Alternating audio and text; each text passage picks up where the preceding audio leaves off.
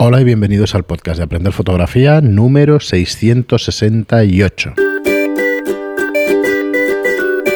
Hola, soy Fran Valverde, como siempre me acompaña Pera la Regula. Hola, ¿qué tal? Muy buena, espera. Eh, bueno, pues hoy miércoles Miércoles, bueno, seguimos con, nuestros programas de Aprender Fotografía y como siempre recordaros que tenéis aprenderfotografía.online y estudiolightroom.es donde podéis aprovechar todos los cursos que tenemos de fotografía y aprenderlo de la manera más fácil y más rápida, como decimos siempre. Ya seas aficionado o profesional, acércate por las páginas, échales un vistazo porque hay contenido que bueno, pero siempre dice que en tres meses aprendes la técnica fotográfica. en este caso lo puedes aprender un poco más rápido, pero tendrás que digerir el contenido porque hay, hay muchísimo. Así que echar un vistazo y, en el caso de hoy vamos a hablar de un nuevo curso ¿no? que estás terminando. Sí, estoy en ello.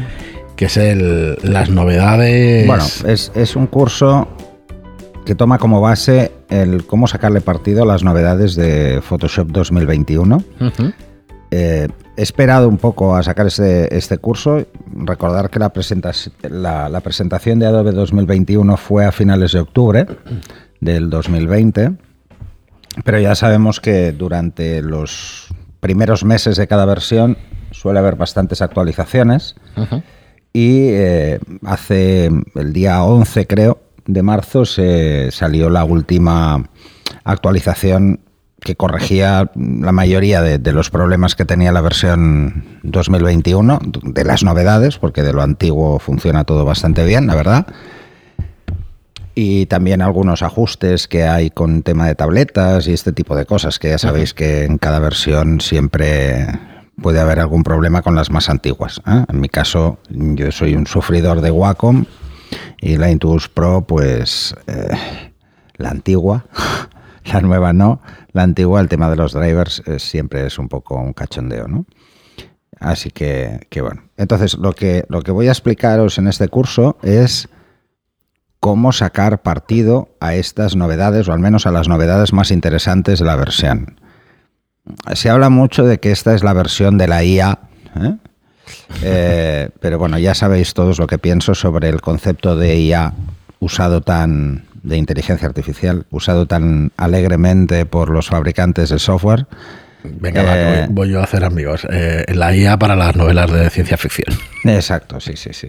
Y, no para todas, ¿eh? Yo creo que después de, algunas es mejor que se dediquen a otra cosa, ¿no? Porque la verdad es que, bueno, volviendo al tema. Volviendo al tema que, que desvaría un poco. Además, se, se mezclan conceptos, ¿no? Mm, de entrada, además, es muy divertido que los nuevos filtros sean neuronales. Que dices, vale, ya la hemos acabado de liar. ¿eh? Bueno, ya sabéis, mm, llamarlo IA, llamarlo mm, mejoras de algoritmos de software, de reconocimiento, de lo que queráis, pero la verdad es que son muy, muy buenos los cambios que hay en la versión. Francamente, ya hacía falta algunos cambios, sobre todo en temas de selección y, para que dejarais de sufrir un poco, sobre todo con los dichosos pelos, ¿no? Una de las mejoras mm, que veremos en, ejercicios es, por ejemplo, la detección de cabello, que esto es nuevo. Antes teníamos la detección de bordes o detección del sujeto, que esto apareció con la versión anterior, la selección de sujeto, pero ahora estamos con la selección de cabello. Y la verdad es que mm, os, pongo en el curso un ejemplo, precisamente con una foto que retoqué hace como 10 años, eh, de una sesión que hicimos aquí, eh, precisamente, Fran, con una peluca enorme, con mucho pelo, para cambiar el fondo y que me pasé tranquilamente tres horas para, poder hacer una sustitución de fondo. Eh, y en el ejercicio veréis que ahora son apenas tres minutos. Así que el cambio es importante. yo creo que todos los fotógrafos que, mm, todos en general, ¿eh? que tenemos necesidad de hacer sustitución de fondos, porque ya sabemos que la fotografía en estudio pues, va muy bien por el tema del control de la luz, pero los fondos, pues bueno, un fondo blanco no deja de ser un fondo blanco. Y hay veces que por cuestiones puramente organizativas es muy difícil llegar a una localización, entonces a veces es más interesante incluso hacer hacerlo virtualmente y sobre todo ahora en este tiempo que el tema de buscar una localización por la pandemia y, trasladar todo un equipo y hacer las fotos eh, se complica y se complica mucho. Entonces hay imaginación al poder con el tema de la sustitución de fondos. Eh, antes era mucho más complicado, ahora la verdad es que el cambio vale la pena. Luego otra para los grandes eh, aficionados a la fotografía de paisajes, que os encantará también, es la sustitución de cielos, absolutamente automatizada. La verdad es que eh, es, tan fácil que da un poco de asco, ¿no? Porque sí, he cogido, por ejemplo, veréis fotografías incluso que veréis en el curso fotos incluso hechas con el móvil, ¿no? Eh, de, cuando hablaba de la fotografía de viajes, pues he aprovechado alguna fotografía que ya habéis visto en el curso de viajes y entonces le he hecho un cambio de, de, de cielo y la verdad es que vamos. Impresionante, ¿no? Porque además tienes unos cielos muy espectaculares y además tienes la posibilidad de incluir tus propios cielos. Te da opciones de cielos. Sí, sí, sí, sí. un montón, además. Hay muchísimos cielos, ¿vale? Pero si tú tienes uno que te gusta mucho y, o que lo has hecho tú y no quieres usar los que vienen, pues lo puedes usar. Y que sepáis que además podéis jugar con la temperatura de color para cuadrarlo, con cómo se... O sea, realmente el aspecto que da, el juego que hace, además lo hace de forma no destructiva. Genera varias capas con las máscaras, o sea que tú luego puedes afinar y jugar claro, más. Lo que habrán aprendido también con Lightroom y todo esto de la historia es brutalísimo. Esto es impresionante, de verdad. Está francamente muy bien el tema de sustitución de fondos. Eh, luego, que ya lo hablamos en otro programa, tenemos el tema de, eh, de lo que son las ampliaciones. La verdad es que lo de las ampliaciones he hecho algunas pruebas y me he quedado muy sorprendido del resultado. lo hace muy bien. Eh, ¿Qué más cosas? El, tema de la selección de máscaras es lo que más bien ha hecho, ¿eh? de verdad. O sea, el, tema de, crear máscaras de selección, tanto para el pelo como para el cielo, eh, está muy, muy bien. Han, mejorado bastante lo que es el relleno según contexto y además han mejorado el algoritmo y además lo han puesto directamente en el menú contextual. O sea, cuando estás en el ratón puedes ir más rápido porque antes tenías que ir a edición y todo esto, ¿no? Que se han dado cuenta de que eso es súper útil. Es muy útil. Y la verdad es que, eh, sorprendentemente, eh, seleccionas una zona, es lo típico, ¿no? Estás, eh, tienes una foto, hay gente en la foto y la quieres quitar. E incluso con fondos raros es capaz de hacerlo. O sea, es, es bastante, bastante interesante. Todo esto, todas estas mejoras, vienen de, del módulo que creó Adobe, que es bueno, la tecnología que llaman Sensei,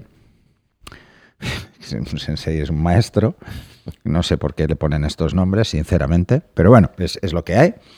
Y, la verdad es que, aunque no es una mejora de Photoshop brutal, o sea, no hay muchas funciones nuevas y todas muy virgueras, sí que se abre la puerta con el tema de los filtros estos neuronales, eh, se abre la puerta a un tipo de filtros que los usuarios de móvil están como muy acostumbrados, pero que en Photoshop no estaban, como por ejemplo, y que están en versión beta, os lo adelanto, además hay que descargarlo, bueno, esto lo explico en el curso, es, bastante cachondo, y además las fotos se procesan en la nube, no se procesan en tu máquina, o sea, por muy rápida que sea tu máquina, si no tienes buena conexión, va a tardar, ¿vale? O sea, vas a depender de la conexión y de cómo estén los servidores de Adobe en cada momento. Esto esto mm, supongo que es porque es beta y lo están reafinando cada día. Eh, os descargáis una parte del módulo, pero el proceso se hace en la red. Entonces, bueno, es una forma también de Adobe de tener un cierto control. ¿eh? Esto probablemente las versiones, eh, por decirlo finamente, no originales, pues van a tener algún problema casi seguro. ¿Mm? Es una forma de filtrar, es una forma de, conseguir que la gente tenga la versión legal. Eh, y bueno, la verdad es que estos filtros están muy bien, pero los beta, los veréis en el curso, eh, Bueno, los resultados son un poco patéticos, pero... ¿Vale? El de retrato es muy patético. Eh, sobre todo os, pondré un os pongo un ejemplo con, con, el filtro de felicidad que vais a flipar. Además, lo, eh, hice una prueba con una foto de Fran vale. ¿Vale? Eh, pero la descarté porque, porque la descarté porque digo, bueno, a Fran lo conocéis y entonces prefiero coger a alguien más anónimo, ¿vale? Porque si no, no sé, no sé, no, te tendrían ningún respeto y a partir de ese momento yo creo que no te respetarían ninguno. La verdad es que la idea de esos filtros es francamente muy buena. Eh, he dejado varios comentarios a Adobe, ya sabéis que a mí me encanta darles el coñazo. Eh, He dejado varios comentarios porque sí que animamos a la gente a hacerlo, ¿eh? porque sí, que sirve a los desarrolladores. Luego no nos podemos quejar, si no hemos opinado no podemos quejarnos, ¿no? Y, sobre todo porque además pensar que son versiones beta, ¿eh? todavía están eh, afinando cosas y les podemos echar una mano. Además, ya lo ha dicho Adobe, si la gente no reclama el filtro, ese filtro no saldrá, ¿eh? O sea, esto es así. no saldrá porque, a ver, si no es útil, lo han metido en un pool de ideas nos hacen participar a todos los usuarios, que eso por primera vez es algo muy de agradecer. Pues hay que ser consecuente y corresponder a ese, a ese intento ¿no? de llegar más. ¿no? Eh, y, bueno, la verdad es que esos filtros, como idea, os gustarán. El de, por ejemplo, para la gente que no, que no tiene tiempo pero que, o que tiene que procesar muchas fotos y tiene que hacer suavizado de piel, pues que sepáis que el suavizado de piel no solo os lo va a hacer, sino que además os va a dejar una capa, solo con los ajustes del suavizado que ha hecho. Así que podemos jugar con ella, eliminar zonas que igual se ha pasado con el suavizado, bajar la opacidad. Mm, la idea es buena. Todos los nuevos filtros crean capa.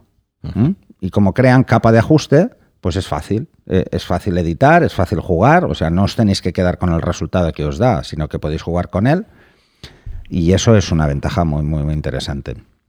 Luego, para los diseñadores gráficos, el tema de, la utilización de, imágenes o de objetos, eh, ya sean vectoriales o no, eh, y poder hacer el lienzo, el lienzo infinito, para hacer, por ejemplo, fondos de páginas web, cosas de estas, la verdad es que es fantástico, es brutal. Eh, lo hace esto en el curso, no lo vamos a tratar porque no, eh, no, lo vais a utilizar eh, como fotógrafos, pero que sepáis que, las opciones son, son, muy interesantes. Y filtros, ya os adelanto que de estos neuronales hay unos cuantos en beta, la mayoría, de hecho solo hay liberados tres. y la verdad es que, bueno, están abriendo una puerta Mm, que no sé cuánto, hasta dónde nos puede llevar. Espero que de verdad el de felicidad se lo miren mejor. bueno, igual no nos sirve para fotografía, para ilustración ya te digo yo que sí. Que luego le hacen ajustes y tal, y, bueno, pueden retocar Y, funciona. El de pasar de. luego hay otro, que es de pasar una foto antigua, por ejemplo, en blanco y negro, pasarla a color. Este es divertido.